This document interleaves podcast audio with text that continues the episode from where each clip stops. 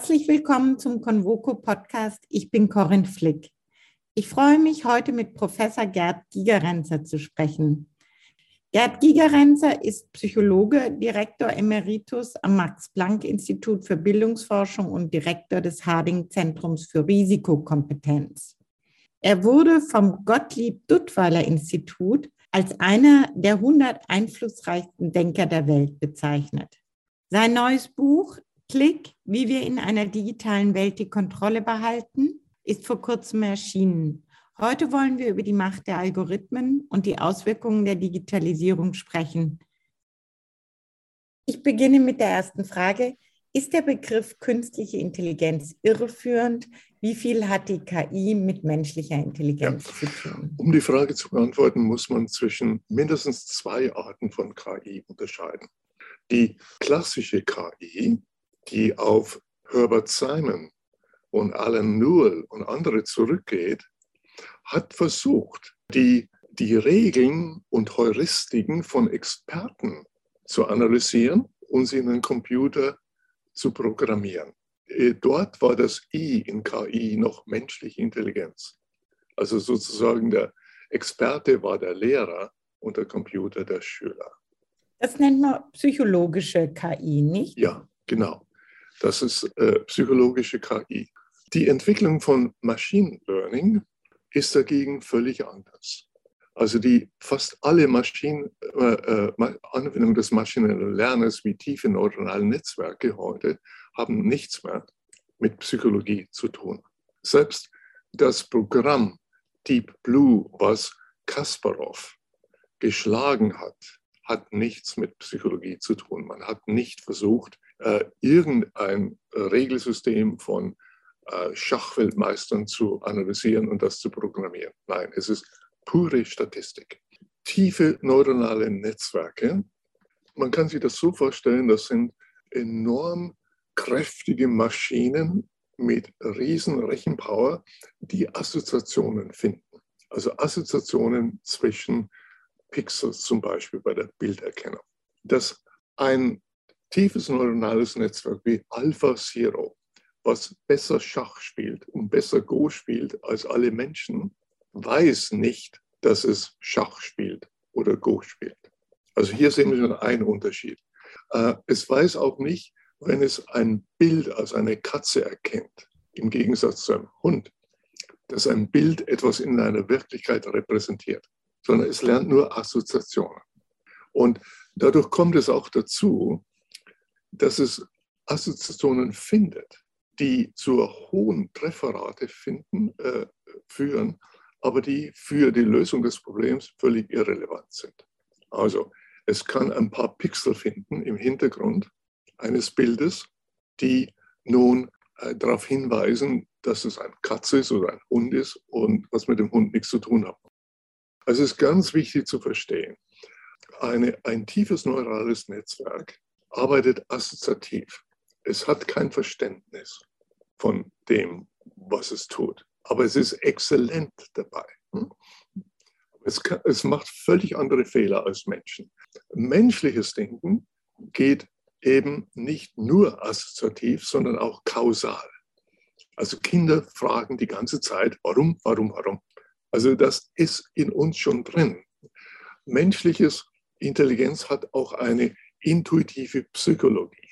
Wir wissen, dass andere Menschen Absichten haben, dass sie Vorstellungen, Ängste haben. All das weiß ein neuronales Netzwerk ja nicht. Wir haben auch eine intuitive Physik. Wir wissen, wenn ein Objekt hinter einem anderen verschwindet, dann ist es nicht weg, sondern es kommt drüben wieder raus. Aber all das muss man erst versuchen, einem neuronalen Netzwerk irgendwie beizubringen. Das ist ein großer Unterschied. Aus diesem Grund machen Menschen, zum Beispiel beim Autofahren, völlig andere Fehler als so Netzwerke, die eingebaut sind in autonomen Autos. Das führt uns auch zu der Frage, welche Rolle Ungewissheit spielt, wenn wir über die Möglichkeiten der KI nachdenken. Also die ideale Welt für tiefe neuronale Netzwerke sind Welten, die stabil sind. Schach, Go. Hm? äh, Bilderkennung, wo, wo man immer in der gleichen Richtung schaut und auch die Belichtung vielleicht noch gleich ist. Das ist ideal. Menschliche Intelligenz hat sich entwickelt, um mit Ungewissheit umzugehen. Mit die Ungewissheit kommt durch andere Menschen oder in der Vergangenheit durch gefährliche Tiere, Natur. Und hier braucht man eine andere Form von Intelligenz, die kausal ist, die Zusammenhänge die auch funktioniert, wenn man nicht sehr viel Daten hat und die schon, wo man schon gute Schlüsse mit ein paar Datenpunkten machen kann. Und das ist gerade was, was äh, statistische Verfahren mit, Verfahren mit vielen freien Parametern nicht können. Expandieren die Anwendungsbereiche von KI schneller als die für gute Entscheidungen notwendige Theorie? Ja, das ist eine sehr gute Frage. Die, wir, wir fragen uns im Moment immer, ja, aber KI könnte doch demnächst ja auch das noch machen und so machen. Ne? Wir fragen uns weniger, ob man nicht auch in Menschen investieren sollte, damit die auch demnächst noch das machen können. Was mich verblüfft ist, dass wir im Kontext von Technologieentwicklung fast nur in die Technologie entwickeln, was ja an sich was Gutes ist, und kaum in Menschen, die diese Technologie dann benutzen sollen oder interpretieren sollen. Und das ist nichts Neues. Das haben wir schon im medizinischen Bereich, wo es sehr gute Technologien gibt wie äh, Computertomographie, wie äh, radiologische Techniken, aber nach den Studien, die wir haben, ein großer Teil derjenigen des medizinischen Personals, die das benutzen, keine Ahnung haben. Also zum Beispiel, welchen Strahlendosis das hat und äh, die Risikokompetenz, also die Fähigkeit, mit Technologien kompetent umzugehen und deren Möglichkeiten und Risiken zu erkennen, wir investieren fast nichts. Im Grunde braucht es ein neues äh, Schulsystem auch, neue Schulfächer. Natürlich. In der Schule anfangen bei das Nachhaltigste. Wenn ich mit Politikern darüber rede, dann kommt sofort, ja, aber wir haben ja nur vier Jahre. Das würde ja zu lange dauern. Und das höre ich schon seit 20 Jahren. Hätte man damals angefangen, hätte man jetzt eine andere Generation. Zum Beispiel auch eine Generation, die in Pandemiezeiten wie Corona Fragen stellen würde und die wissen würde, welche Fragen man stellen soll, nach, um zum Beispiel Impfungen zu beurteilen. Was der Nutzen, was der Schaden, die nicht Illusion der Gewissheit hätte und sagt, oh, da ist jemand, der ist geimpft, voll geimpft und hat, ist trotzdem erkrankt, sondern die wissen würde, dass nichts sicher ist auf dieser Welt, außer der Tod und der Steuer. Und die Risiken abwägen würden, das haben wir alles nicht. Und wir werden es auch nicht haben, weil wir nicht damit anfangen. Wenn wir zurückgehen zur künstlichen Intelligenz, dann, was Sie vorhin gesagt haben, äh, künstliche Intelligenz funktioniert besonders gut in einer stabilen Welt. Ja. Mhm. Aber was wir auch gesprochen haben, die menschliche Welt ist genau das nicht stabil. Richtig, ja. Warum treffen einfache Algorithmen, also Heuristiken, was auch Faustregeln sind, in einer instabilen Welt oft bessere Vorhersagen als kompliziertere? Äh, Grund liegt einmal darin, dass wenn sich, wenn man Big Data Algorithmus nimmt, und Big Data bedeutet ja, dass man die Daten aus der Vergangenheit nimmt und viele und über viele Jahre hinweg und sich dann die Zukunft ändert, dann wird man daneben legen und systematisch. Ich gebe Ihnen mal ein Beispiel. Erinnern Sie sich noch an Googles Versuch, die Verbreitung von Grippe vorherzusagen mit Google Flu Trend. Das wurde in diversen Büchern und in vielen Veranstaltungen, auf denen ich war, über so populäre KI, bis zum heutigen Tag noch als der große Erfolg von, von Big Data hingestellt. Es war ein Misserfolg, aus dem hätte man lernen können. Google hat es eingestellt 2015. Was genau vorhergesagt wurde, war die grippebezogenen Arztbesuche. Und ein Virus ist, verhält sich eben nicht stabil. Und die Suchbegriffe, die Menschen eingeben, hm, die sind auch nicht immer nur dann, die werden auch nicht immer nur dann eingegeben, wenn man Symptome hat, sondern zum Beispiel, wenn man neugierig ist. Also äh, kaum ist das Programm, das Programm gestartet, Google Flu Trends, dann kam die Schweinegrippe, völlig unerwartet. Big Data hatte gelernt, im Winter ist die Grippe hoch. Hm? im Sommer niedrig. Winter hoch, Sommer niedrig, über Jahre. Und der Algorithmus folgt das. Und die Schweinegrippe kam halt im März hm, und äh, ging über den Sommer hoch. Dadurch hat der Algorithmus die Verbreitung der Grippe unterschätzt, weil es im Sommer war. Schauen Sie, das ist ein Beispiel dafür, wie Big Data in die Irre fällt. Wir haben eine ganz einfache Heuristik getestet, nämlich, das ist was, was Menschen typischerweise machen, unter Ungewissheit. Sie verlassen sich nicht auf die Vergangenheit, sondern auf das Letz-, die letzten Daten. Die einfache Heuristik ist, die grippebezogenen Arztbesuche von der letzten Woche werden die gleiche sein wie die in der nächsten Woche. Das ist ein Datenpunkt, den man sofort bekommt. Man braucht keine Millionen Suchbegriffe durchmachen. Und diese Heuristik hat über die gesamte Laufzeit von acht Jahren deutlich bessere Vorhersagen gemacht als Googles Big Data Analytics. Also müsste die menschliche Welt stabil werden, in Anführungszeichen, damit die künstliche Intelligenz wirklich wirken kann. Denken Sie, dass unsere Welt sich insofern verändert, dass menschliche Entscheidungsprozesse, vielleicht sogar Emotionen nachvollziehbarer werden? Das passiert schon, ja. Also die, das ist richtig, was Sie sagen.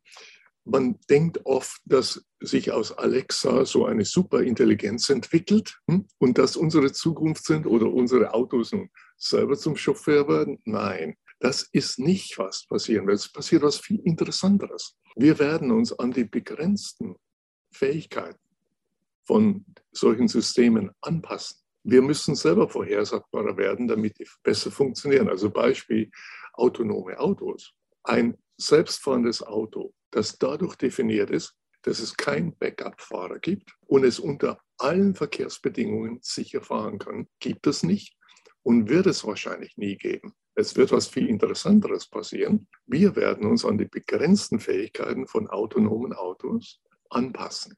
Also selbstfahrende Autos heißt Stufe 5.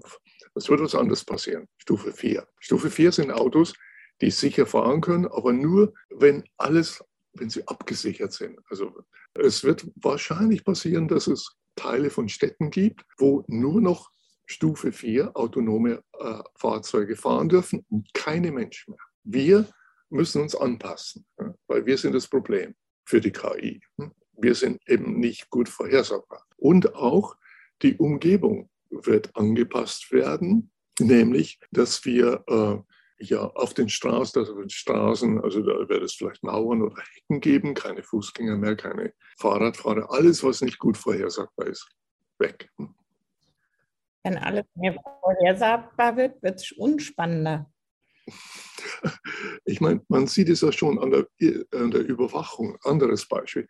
Viel, immer mehr Menschen wird klar, dass ihr Smart-Fernseher, ihr Smart-TV alle Gespräche aufzeichnen oder das möglicherweise tut, hm, die sie äh, vorher führen.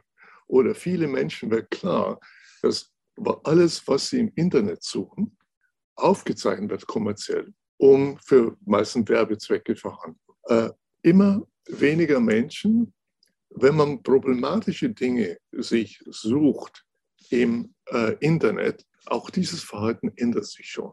Am deutlichsten sieht man es in China mit dem sozialen Kreditsystem, wo man Punkte bekommt. Das ist so wie Schufa in Deutschland, nur dass jetzt stellen Sie vor eine Schufa, die alles bewertet, was sie tun, ihr politisches, ihr soziales Verhalten, alles und überall Zugriff hat.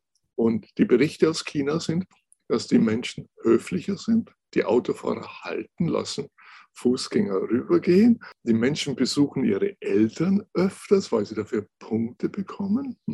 Und man schaut sich nicht Webseiten an, die etwas mit Dalai Lama zu tun haben. Also im Grunde ein großer Schritt in die Unfreiheit. Ja, das würden, würde die chinesische Regierung und auch viele Chinesen, muss man dazu sagen, äh, nicht zu sehen. Ja, sie würden vielleicht sehen, ja, Unfreiheit, aber der Nutzen ist, dass die Menschen sich endlich höflich verhalten, sich an die Regeln halten, dass es äh, ja, Kriminalität reduziert, Korruption reduziert. Und es ist eine Welt, in der man glaubt, von einem guten Manager, im Moment Xi Jinping, äh, regiert zu werden und das Ganze besser ist als eine Demokratie, in der Menschen abstimmen, die hinten und vorn nicht gut informiert sind. Also so ist ungefähr, was mir meine chinesischen Freunde das sagen. Wir würden sagen, bei uns hätte, wäre Trump nie nach oben gekommen und bei uns hätte es auch kein Brexit bekommen, gegeben. Und außerdem haben wir auf die Pandemie viel schneller reagiert. So wäre das Argument. Könnten Sie sich vorstellen, dass so ein Sozialkreditsystem auch in den westlichen Gesellschaften Fuß fasst? Ja, also ich muss dazu sagen, für mich ist es ganz persönlich ein Albtraum, aber ich gebe Ihnen mal ein paar Fakten dazu. Also erstens, was braucht man dazu? Man braucht so viele Daten wie möglich für die Person. Und äh, in Deutschland wird ja nicht nur von Schufa-Daten gesammelt, sondern von vielen. So gut wie jeder im Internet sammelt Daten über sie. Dazu, das bemerken Sie, weil Sie alles wegklicken müssen.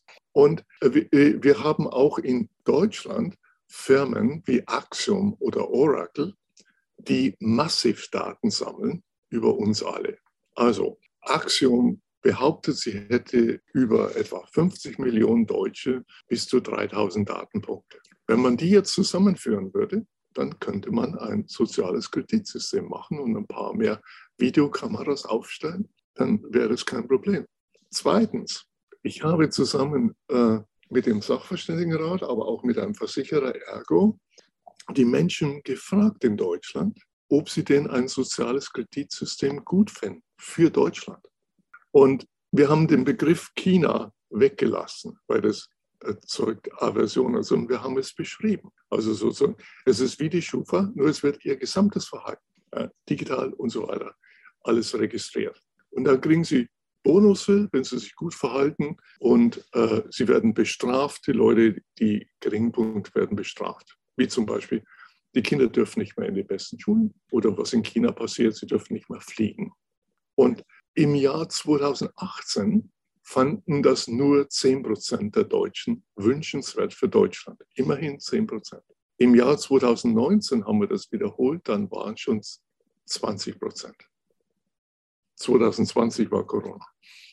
Und heute wahrscheinlich wäre es noch höher.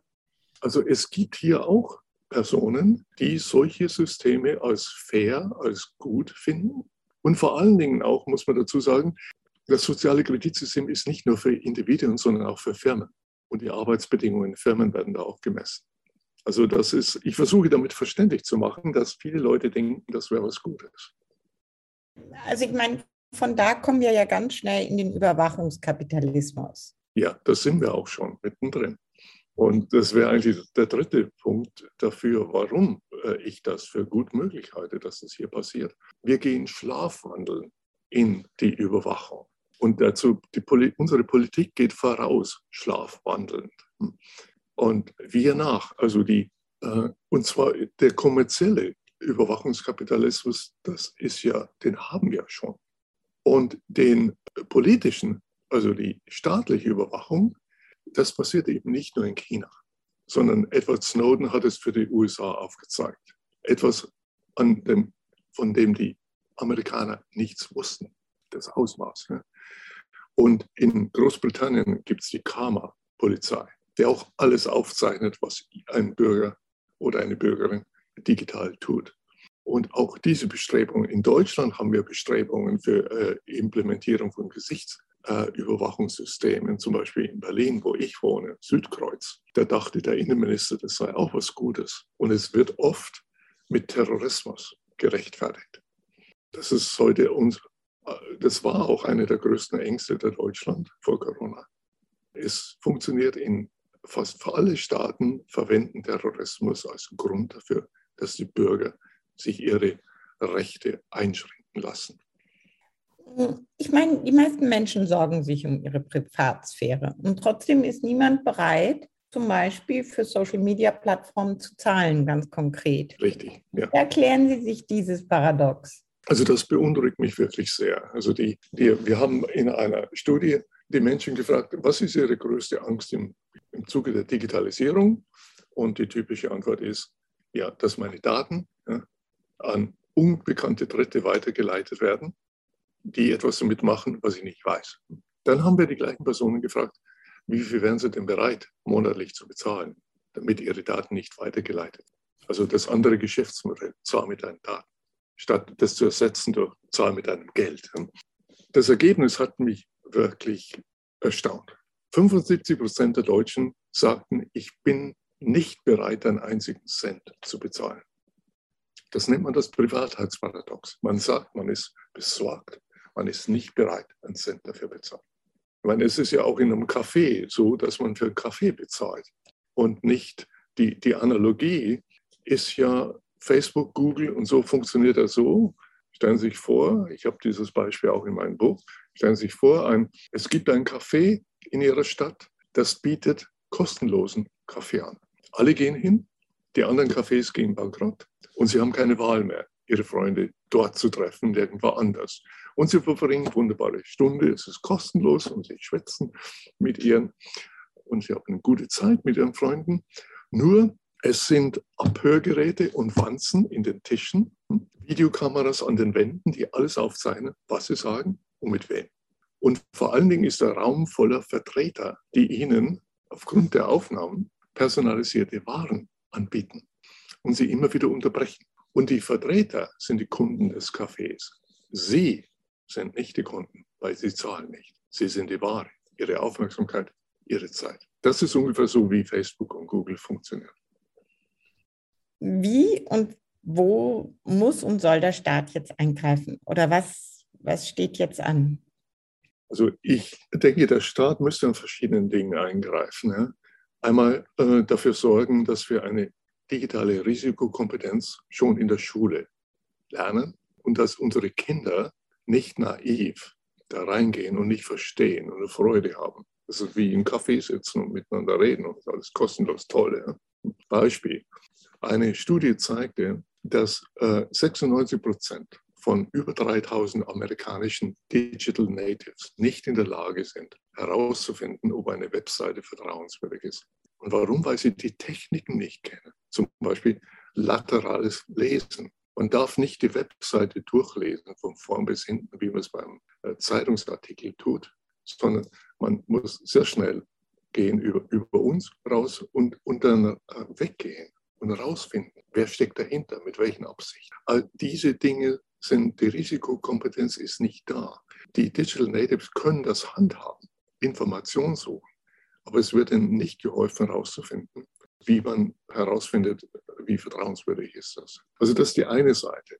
Dann ist etwas tun für digitale Risikokompetenz, ein Bildungsproblem. Auf der anderen Seite braucht man staatliche Regulierung für das Geschäftsmodell nämlich es zu ändern von Zahlen mit einem Daten zu Zahlen mit einem Geld. In verschiedenen Bereichen wirklich einzugreifen und statt jetzt wieder mal Facebook eine Milliardenstrafe zu geben, Facebook hat ja keine Möglichkeit, außer wieder weiterzumachen. Und die Neuigkeiten, die wir jetzt über den Whistleblowerin bekommen haben, sind ja auch keine Neuigkeiten.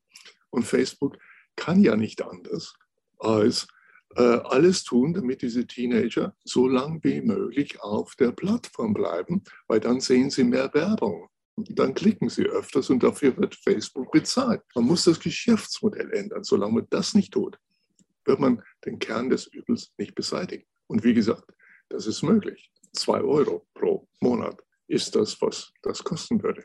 Und wir brauchen auch die staatliche Regulierung, die tiefer geht als die normalen Gesetze, denn im Moment äh, äh ist die EU-Regulierung, die ist ja ein, ich würde es so beschreiben, sie hat ein Problem. Hm, die Datenschutzgrundverordnung hat, sie hat ein Problem erkannt, aber von einer Lösung sind wir noch weit weg. Beispiel, jetzt gibt es Alternativen, stimme zu oder und die, aber es gibt meistens keinen Knopf daneben, stimme nicht zu, sondern Alternativen und dann kann man runterscrollen und verbraucht Zeit und so weiter, bis man es dann aufgibt und wieder blind zustimmt. Denn eine Chance zu lesen haben wir sowieso nicht, wie gesagt, wenn wir nicht 30 Arbeitstage im Jahr im Schnitt damit verbringen.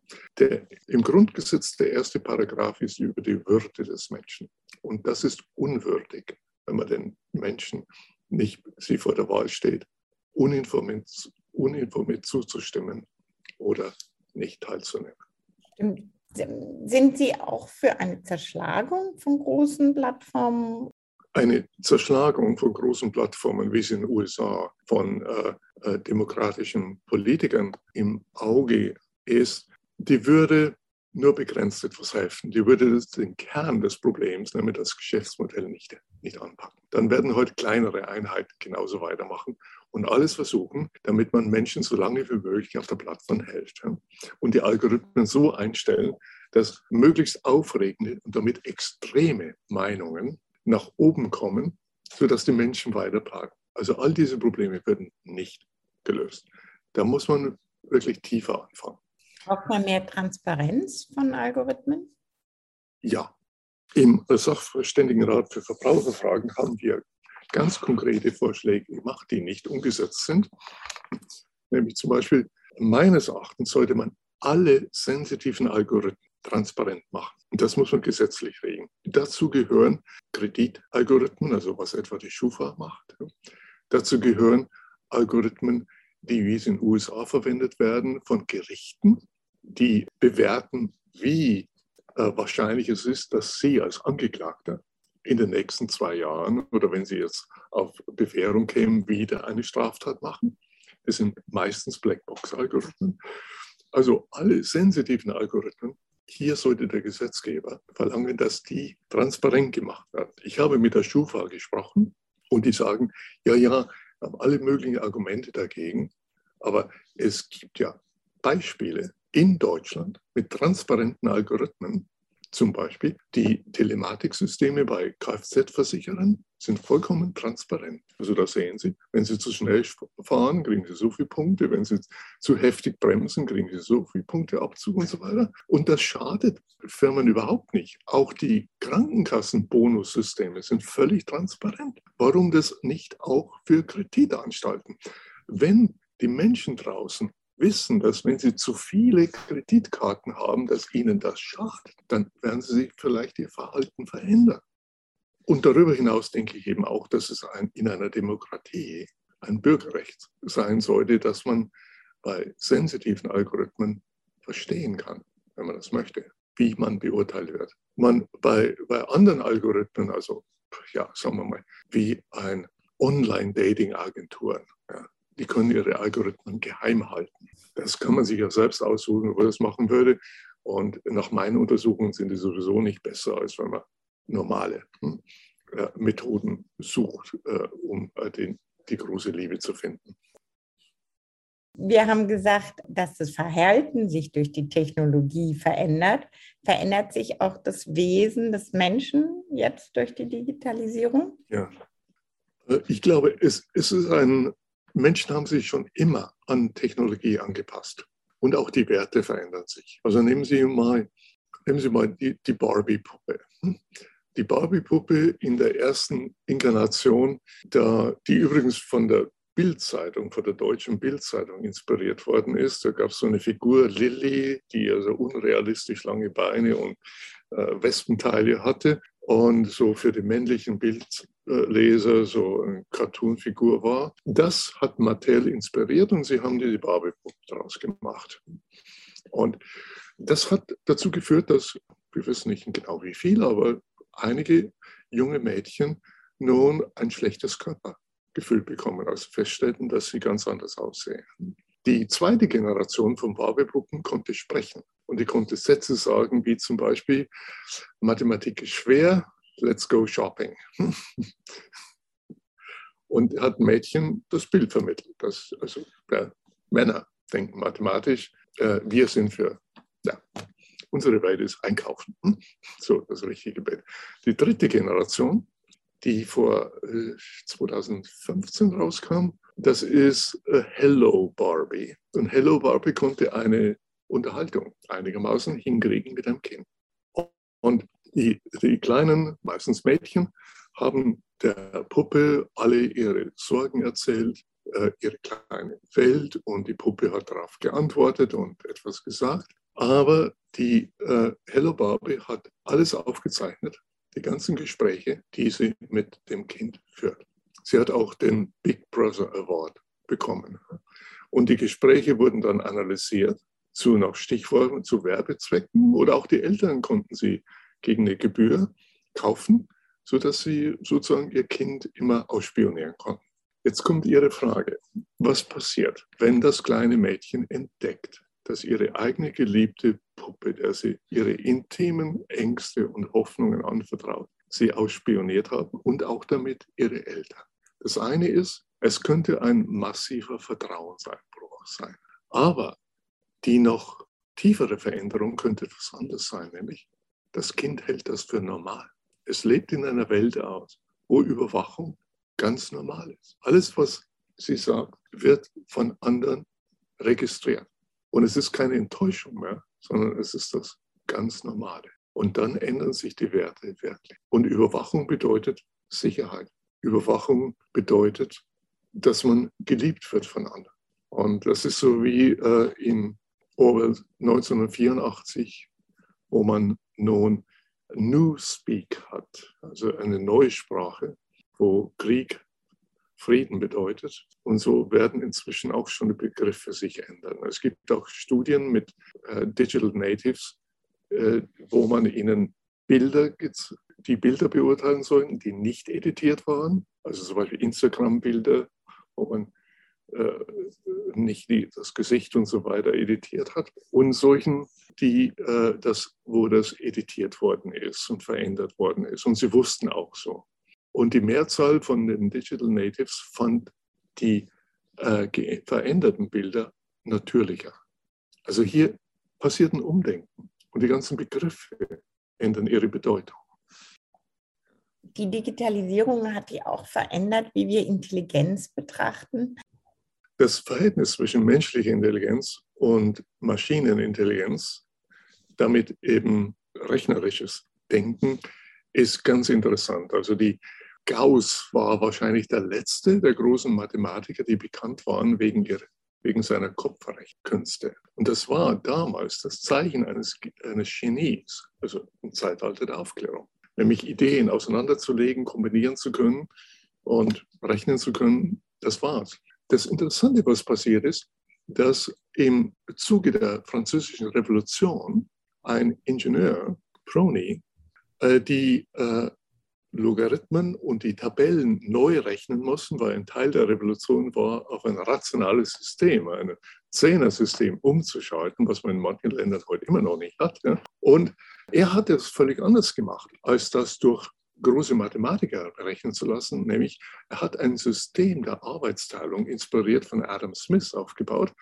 Da gab es zwei berühmte Mathematiker oben, die haben das Ganze gemacht, ein paar in der nächsten Etage und unten waren etwa 80 Menschen, die eigentlich nur eines konnten, addieren und vielleicht noch multiplizieren. War alles. Und damit, mit dieser Hierarchie und Arbeitsteilung, hat er diese Algorithmen berechnet. Das war etwas, was die Welt noch nicht gesehen hatte. Und die äh, Charles Babbage, äh, der Erfinder einer der ersten äh, Computer, wurde dadurch interessiert und hat sich gedacht, ja, wenn also ganz normale Leute das können, dann können es auch Maschinen. Und hat dann die ersten Computer gebaut und die wurden inspiriert durch Menschen, durch ein soziales System.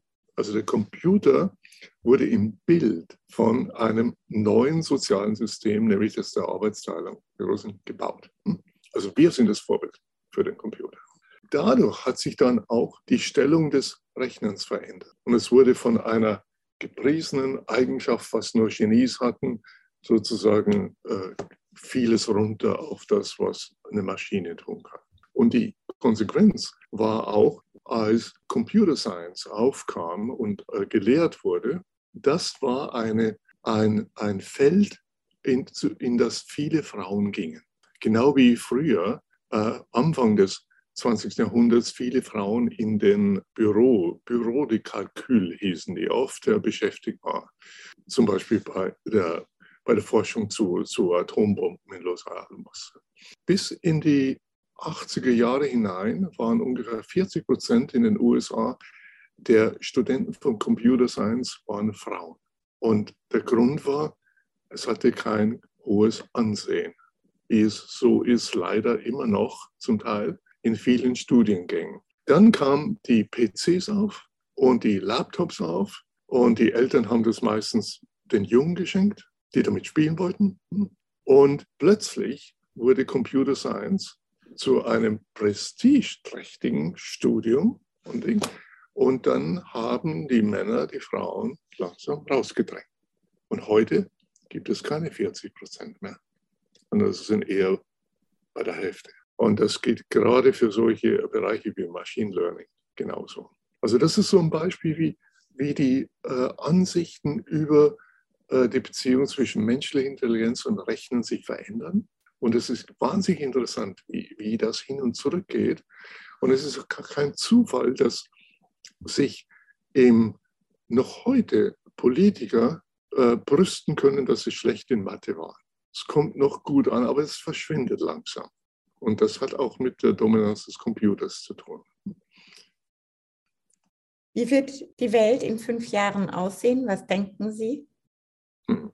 Es hängt davon ab, wie viel wir in digitale Risikokompetenz investieren. Wenn wir nichts investieren, was ungefähr dem jetzigen Zustand entspricht, dann werden wir uns immer mehr anpassen an die begrenzten Möglichkeiten von Algorithmen. Wir werden weiterhin schlafwandelnd in die Überwachung gehen, in die kommerzielle und die staatliche und das Tolerieren. Und wir werden dann sozusagen dieses Bild, das ich vorne hatte mit dem Café, wo man nichts bezahlen muss für seinen Kaffee, das werden wir so weiterleben und glücklich da drin sein und uns irgendwie daran gewöhnen, dass ja, wir halt alle abgehört werden zu Werbezwecken und zu anderen. Und es wird dann auch ein soziales Kreditsystem irgendwann geben, wenn wir nichts tun. Denn China ist bereits dabei, die Hard- und Software an andere Länder zu verkaufen. Und jedes Land, das eine autokratische Neigung hat, wird erkennen, es gibt eine Alternative zur Demokratie, die funktioniert, wo die Bürger willig mitarbeiten, die Regeln befolgen und wo, wo es keine äh, Zeitverlust gibt, wo Parteien miteinander ringen oder wo Menschen zur Wahlurne gehen. Und äh, das kann uns auch in Europa passieren. Es gibt in Europa auch Kandidaten, die dafür empfänglich sein könnten. Denken Sie mal an Ungarn, Polen oder Türkei im Moment. Und die mit einem solchen System eine effiziente Alternative zur Demokratie bilden, die auch mit Zielen wie Umweltschutz effizienter und schneller sein kann. Und dann stehen wir mit unseren Demokratien, äh, indem wir wenig getan haben, um Menschen risikokompetent zu machen, wo wir uns mit Verschwörungstheoretikern rumschlagen müssen. Und wir stehen einen Systemen gegenüber, die wahrscheinlich schneller sind und effizienter eingreifen können und wo sich ein großer Teil der Bürger auch noch wohlfühlt.